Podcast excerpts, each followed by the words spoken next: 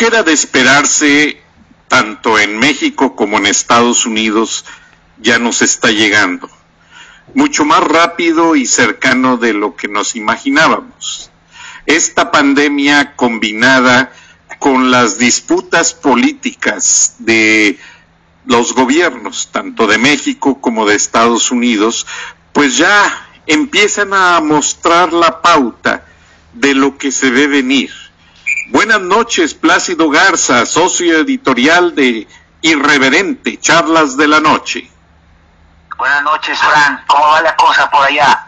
Pues el presidente Trump reconoció que los gobernadores territorialmente están protegiendo sus estados de acuerdo a la gravedad del problema y aquellos estados con mayor densidad de población en menor extensión territorial, como lo es Nueva York, algunas ciudades de California como San Francisco y Los Ángeles, pues van a seguir manteniendo las restricciones de la cuarentena, mientras que los estados que tienen mayor población rural, pues van a recibir una oportunidad más rápida de regresar a las actividades, pero el doctor Anthony Fauci, experto en infectología, asesor de la Casa Blanca, corrigió y dijo que van a de todas maneras asegurarse de que haya mascarillas y guantes en esos estados de menor población, porque hay gente de las grandes ciudades que está regresando a vivir a las zonas rurales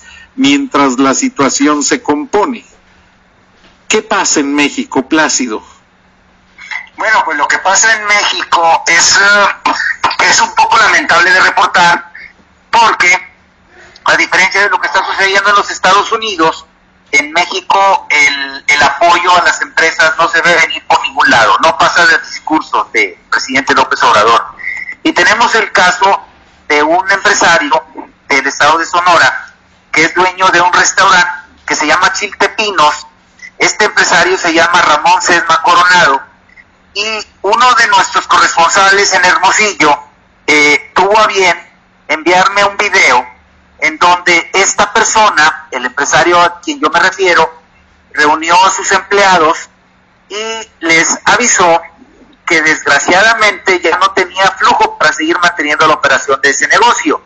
Entonces, el, empresario en el audio que vamos a ver a continuación, que vamos a escuchar a continuación, es muy claro cuando les pide a sus empleados que eh, le den su opinión respecto a qué hacer. Les dice, o pago los impuestos o les doy el dinero de los impuestos a ustedes. Y aunque las escenas no muestran la reacción de los empleados, el, el audio que sigue después de esta intervención por parte de, del empresario nos hace ver que empresarios obviamente le piden que les entregue el dinero a ellos y más, porque más adelante les confiesa entre lágrimas, y esto es bastante patético, porque el empresario se pone a llorar en frente de ellos y les dice que lamenta mucho lo que está sucediendo, que los quiere como parte de su familia, pero que desgraciadamente ese va a ser el último pago que les hace porque va a tener que cerrar debido a que, como tú sabes, la cuarentena obliga a negocios no indispensables a cerrar sus puertas. Y entonces, aquí tenemos una evidencia clara del efecto que provoca en la población, en los empresarios, en el sector social y en la economía nacional, eh, un gobierno populista que lo único en lo que está pensando es en las elecciones del 2021, en lo único que está pensando es en preservar el poder que le dieron 30 millones de mexicanos en las votaciones del 1 de julio de 2018. Aquí hay que decir que ese 30, 30 millones de mexicanos, eh, pero fuera de eso, habemos más de 120 millones que no votamos por él, es la realidad. Entonces, el tema, el tema aquí es muy fácil de explicar. Eh, por un lado tenemos un gobierno que está empecinado en hacernos creer que los programas clientelares de apoyo a gente que no trabaja ni estudia, eh, es una manera a través de la cual se está ayudando a los más pobres, pero el mismo empresario en el audio dice claramente es que es muy lamentable que el gobierno prefiera ayudar a vagos, que prefiera ayudar a gente que no tiene ni oficio ni ocupación, en vez de ayudar a las a los generadores de las fuentes de empleo. Entonces, si te parece bien, Frank, podemos darle paso al audio al que yo me refiero. Entonces tengo que consultar a ustedes qué quieren, como lo hace el presidente, ¿no? Consulta. ¿Qué quieren que haga con el último dinero que me queda? ¿Se lo pago al gobierno de impuestos de seguro social o se lo doy a ustedes? Y quiero que levanten la mano los que estén a favor de que se lo dé al gobierno, para que se lo dé a los niños, los que no hacen nada y que ganan 6 mil, 8 mil pesos de cheque del gobierno federal. En cambio, ustedes son de valía, de, de, valor, de orgullo para mí, porque ustedes sí trabajan, sí ven por sus hijos. Y estos desgraciados que no hacen nada, hay que premiar. Y aparte, no apoyar a las pequeñas y medianas empresas. Sí me siento muy frustrado. Me duele el corazón decirles que es la última vez que puedo pagarles. Por seguir responsable seguir haciéndolo, porque entonces sí, cuando se acabe esto, no van a tener una empresa donde regresar. No sé si me explique.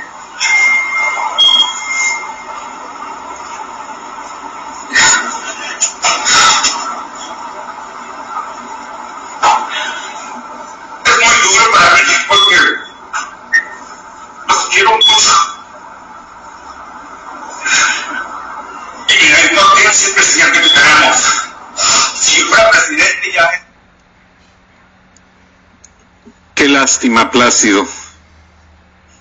Esto es patético.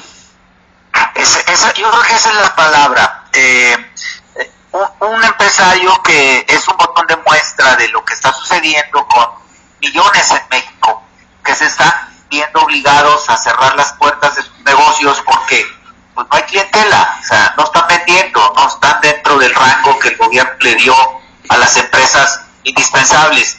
Y al no haber clientela, pues no hay dinero. Y, al no haber dinero, pues no tiene para pagar los sueldos.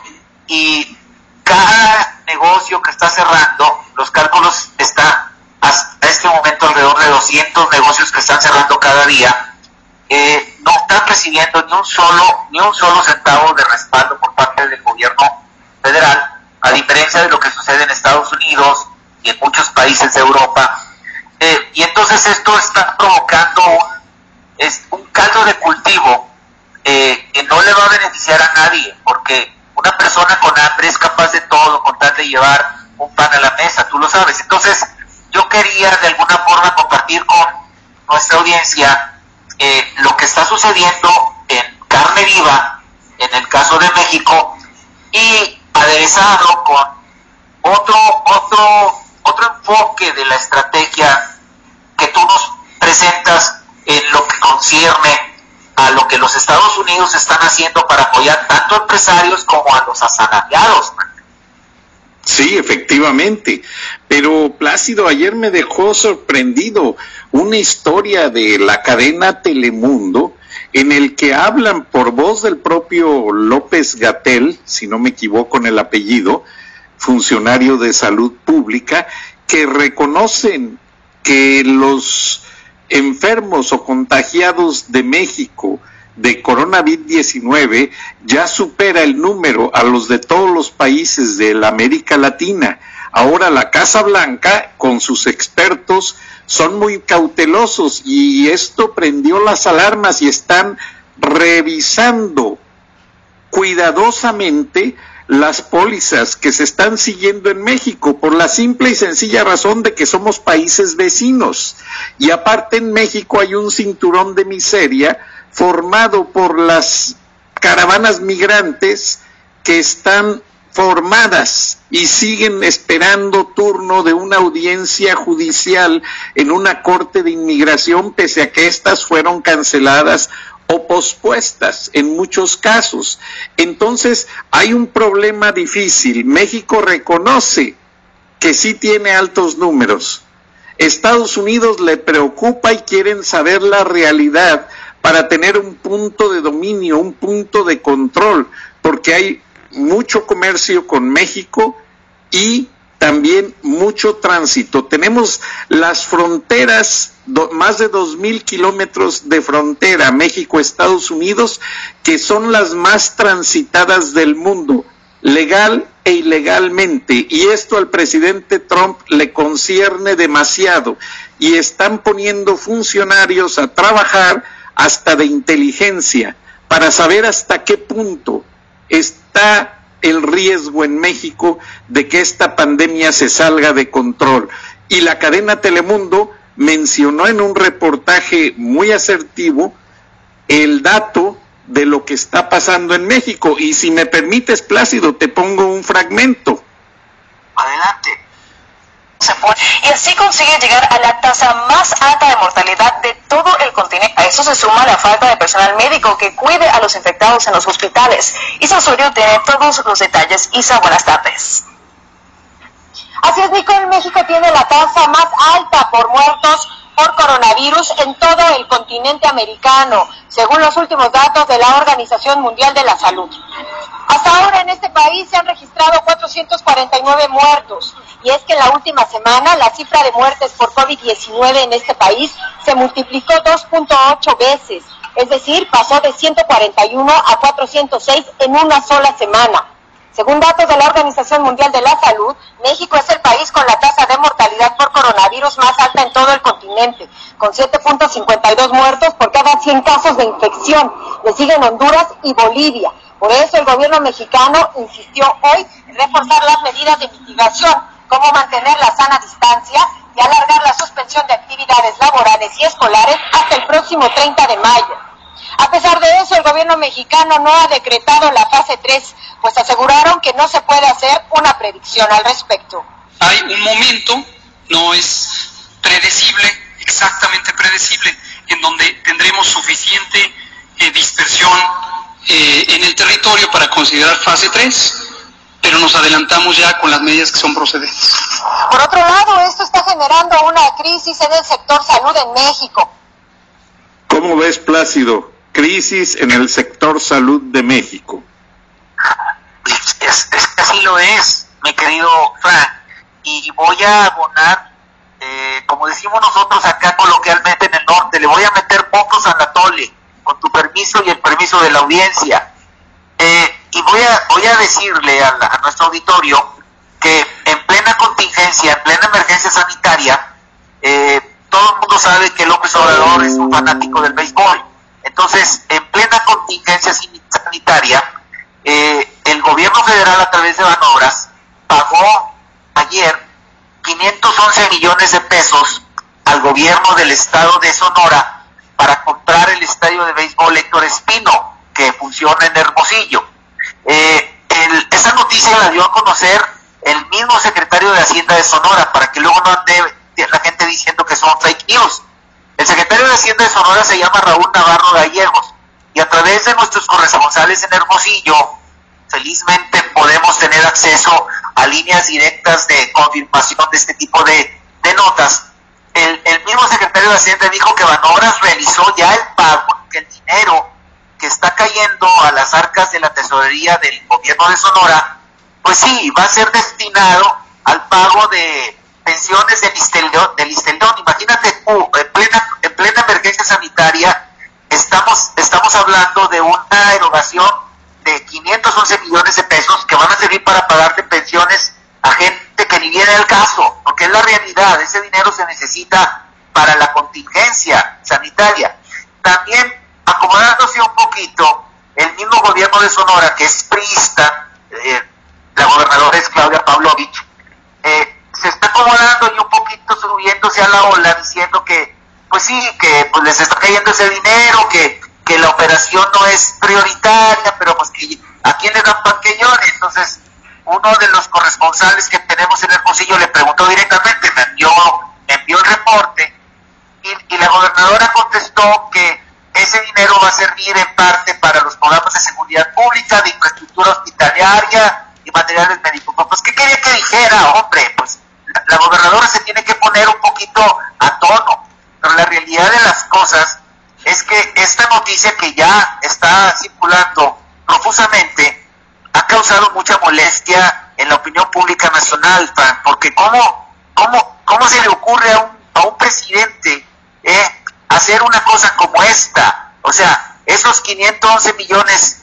de pesos deberían destinarse a paliar las carencias que médico está trabajando con las uñas. O sea, un cálculo muy convencional y hecho a mano alzada dice que con ese dinero se pudieron haber comprado 480 mil trajes de protección para los médicos, enfermeros y personal de los hospitales que están atendiendo a los pacientes del COVID-19.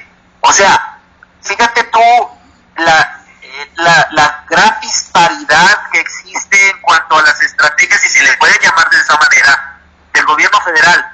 O sea, yo creo que no se necesitan críticos al gobierno de López Obrador.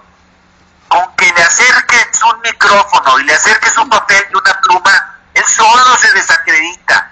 E, e, es increíble que en, en medio de una situación en donde cada peso es importante, se dedique de una manera tan estúpida, y perdóname la expresión, tal cantidad de dinero a satisfacer un capricho deportivo del presidente y todavía va por más, porque así como compró el estadio eh, Héctor Espino del Naranjeros Hermosillo en esa ciudad de Sonora, ya dijo que en sus planes está también comprar un estadio en Ciudad Obregón, donde juegan los Yaquis de Ciudad Obregón.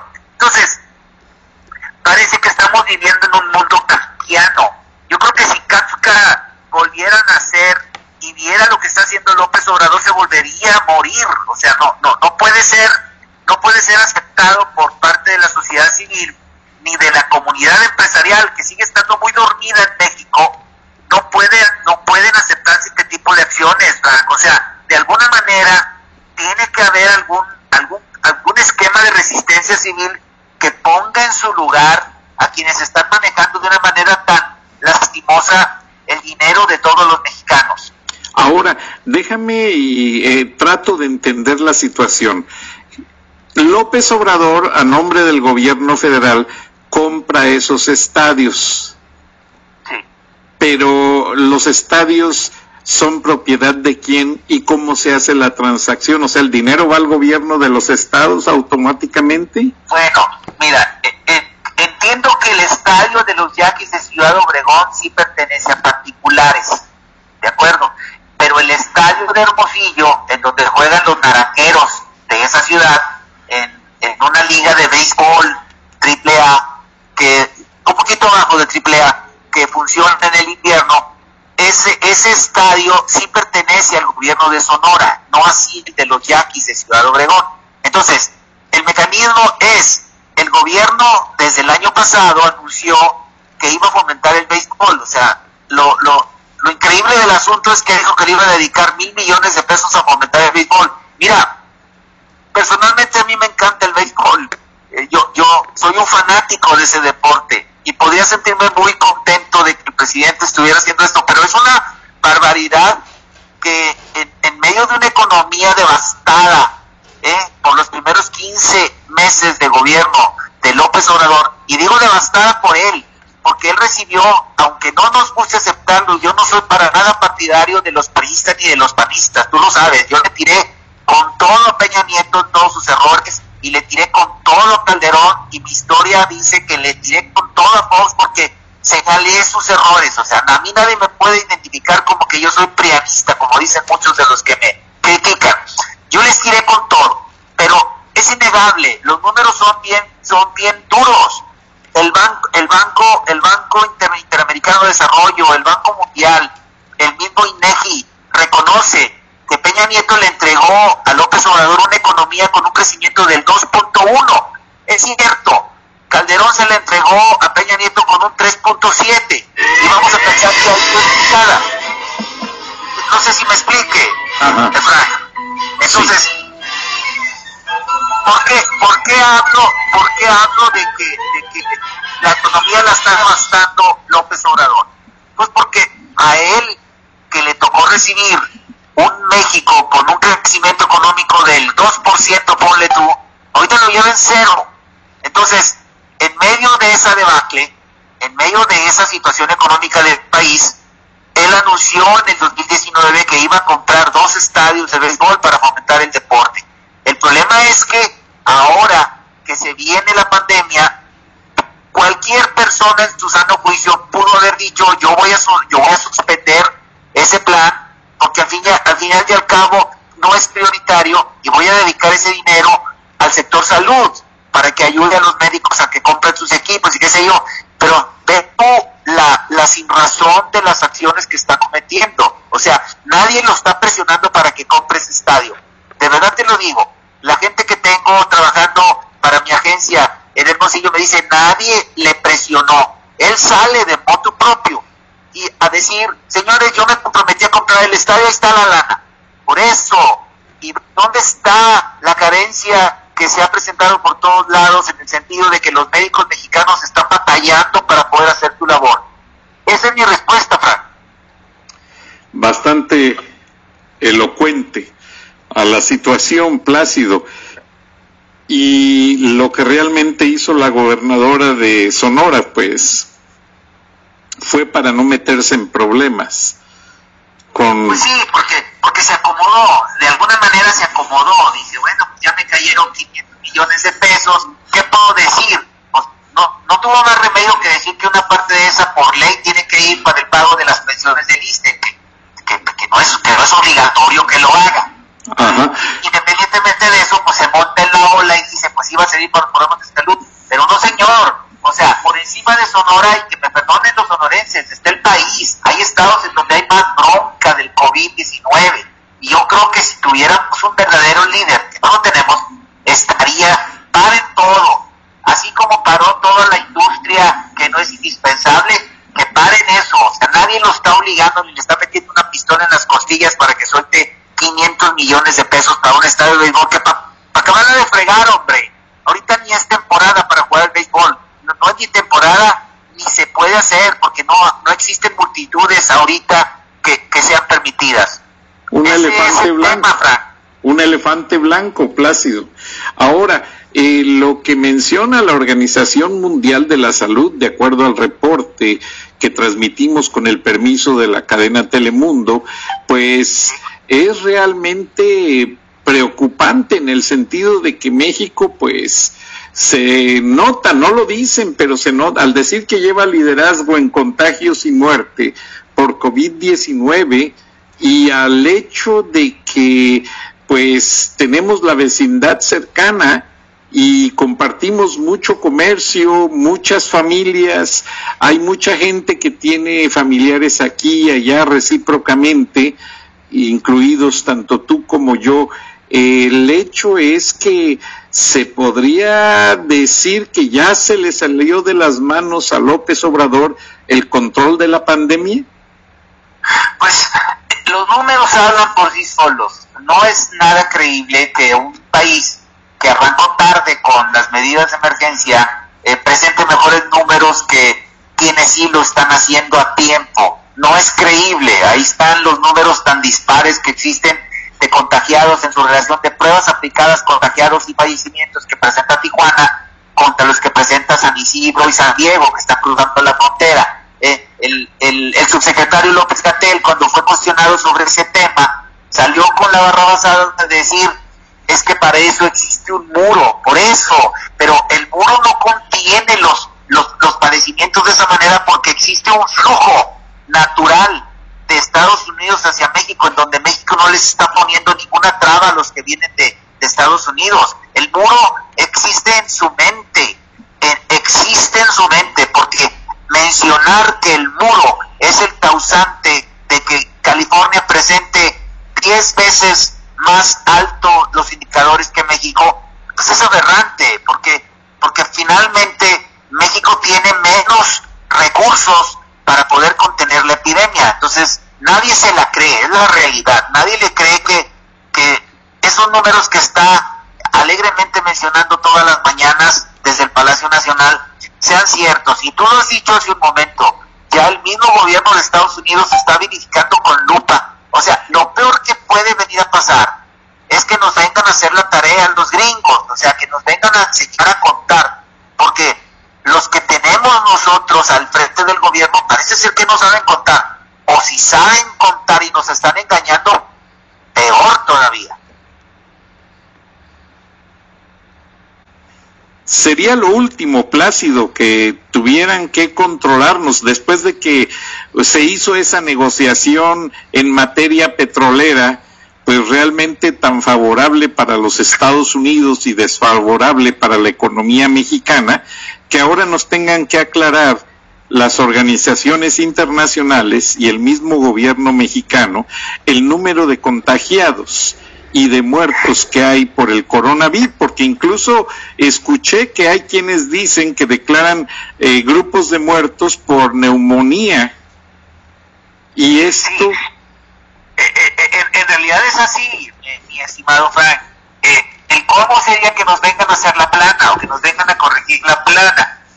pero pues es, es, una, es un hecho de que el gobierno federal mexicano se trae un relajo con este tema del, de la pandemia. Y, te voy a dar, en los últimos minutos que nos quedan, voy a compartir con el auditorio la última regada, por así decirlo, del gobierno federal. Ayer, en, en su reunión diaria, el subsecretario López Gatel anunció en la fase 3 para Monterrey y su área metropolitana. O sea, él había dicho desde antes que la fase 3 iba a llegar eh, por zonas, dependiendo del nivel de gravedad de contagio. Entonces, ayer ya hizo oficial que Monterrey, el área metropolitana, ya estamos en fase 3.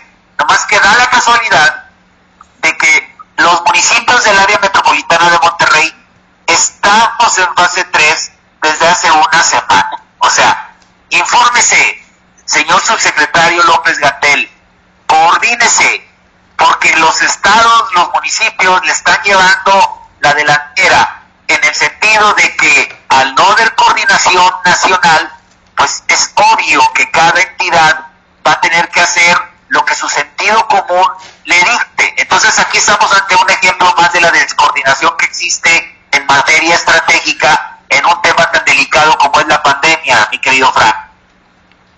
Verdaderamente que están prácticamente unidos, el área metropolitana al centro de Monterrey, por así decirlo. O sea, no hay una línea divisoria perfecta que permita poner el cordón sanitario y no sé bajo qué bases declaró ahora esa situación López Gatera.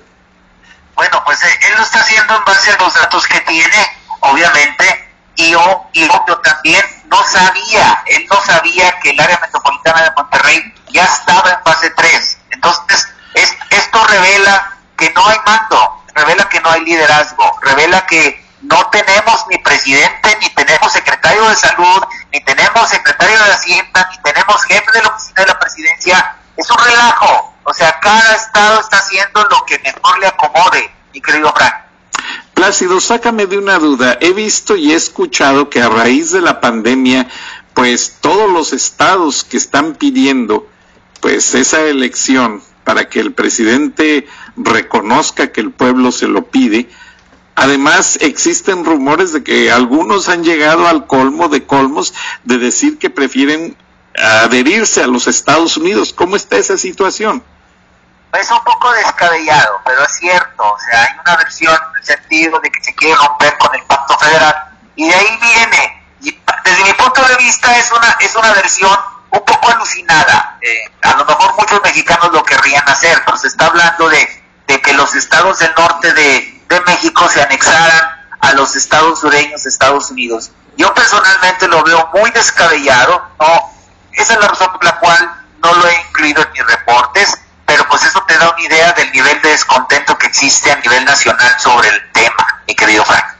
No, incluso leí en una editorial un poco chusca de que los mismos miembros de las caravanas migrantes, si habían pensado regresarse a sus países en Centroamérica por el problema del coronavirus, ahora no lo quieren hacer porque como son gente tan ignorante, piensan que a lo mejor esa posible unión a estados sureños de Estados Unidos los absorbe ya prácticamente serían estarían dentro de territorio norteamericano.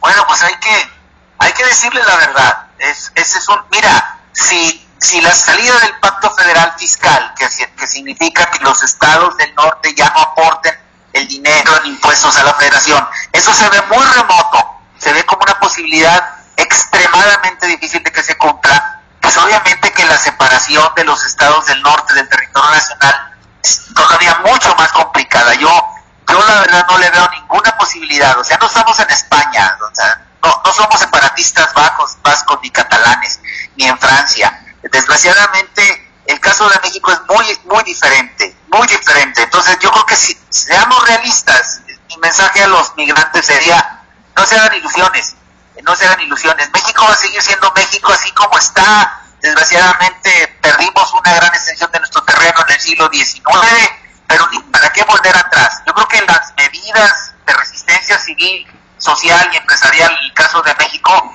van por el lado de pegarle al poder en donde más le duele, y es el dinero. Si dejamos de pagar impuestos, el gobierno no va a tener para sus programas clientelares. Y yo creo que esa es la, esa es la vía. Por ahí tiene que ser. Pues sí, y analizando la historia, así empezaron los problemas con la gente de San Antonio, Texas, cuando quisieron ya dejar de depender del gobierno de Antonio López de Santana. Sí, sí, pero eran otras realidades, eran otros conceptos, eran otras historias, era otro escenario. Estamos en el siglo XXI y en el siglo XXI tenemos una pandemia enfrente de nosotros. Este puede ser más grave de lo que nos imaginamos si no tenemos liderazgo. Yo creo que ahorita el tema más que separarse es unirse. Yo más bien lo veo de esa manera. Y, desde mi punto de vista la, la unidad nacional tiene que ser por el lado del dinero. O sea, vamos a presionar al gobierno en materia de no pago de impuestos para que se dé cuenta de la magnitud del rechazo que tiene. Y si lo hacemos de esa manera organizadamente, entonces sí vamos a poner en jaque al gobierno de López Obrador.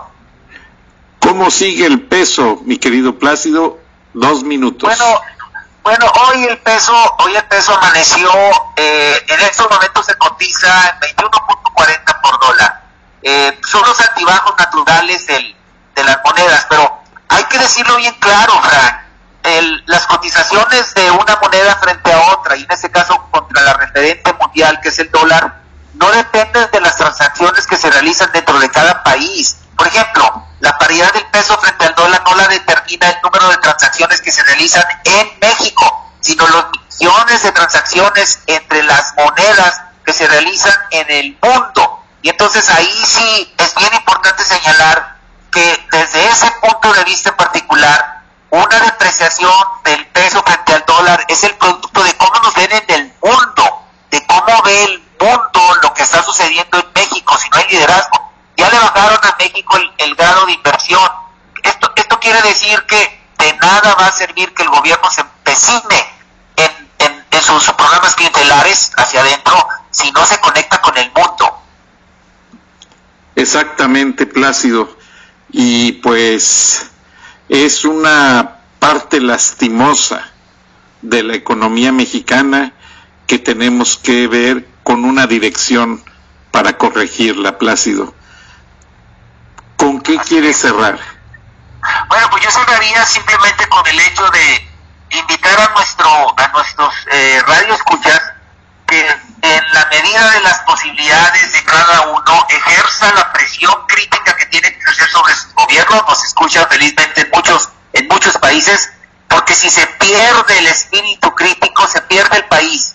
O sea, no podemos tener gobiernos eh, rodeados de corifeos o dibujieres que todo le celebran al presidente en turno. Tenemos que ser críticos y aguantar vara, aguantar, aguantar las, las aguantar los ataques, aguantar las embestidas porque si no somos críticos no vamos a mejorar nunca. No, y totalmente de acuerdo. Y estando de vecinos con la primera potencia del mundo, mucho más responsables tenemos que ser. Gracias, Plácido. Buenas noches. Buenas noches, audiencia. Nos escuchamos mañana. Hasta entonces.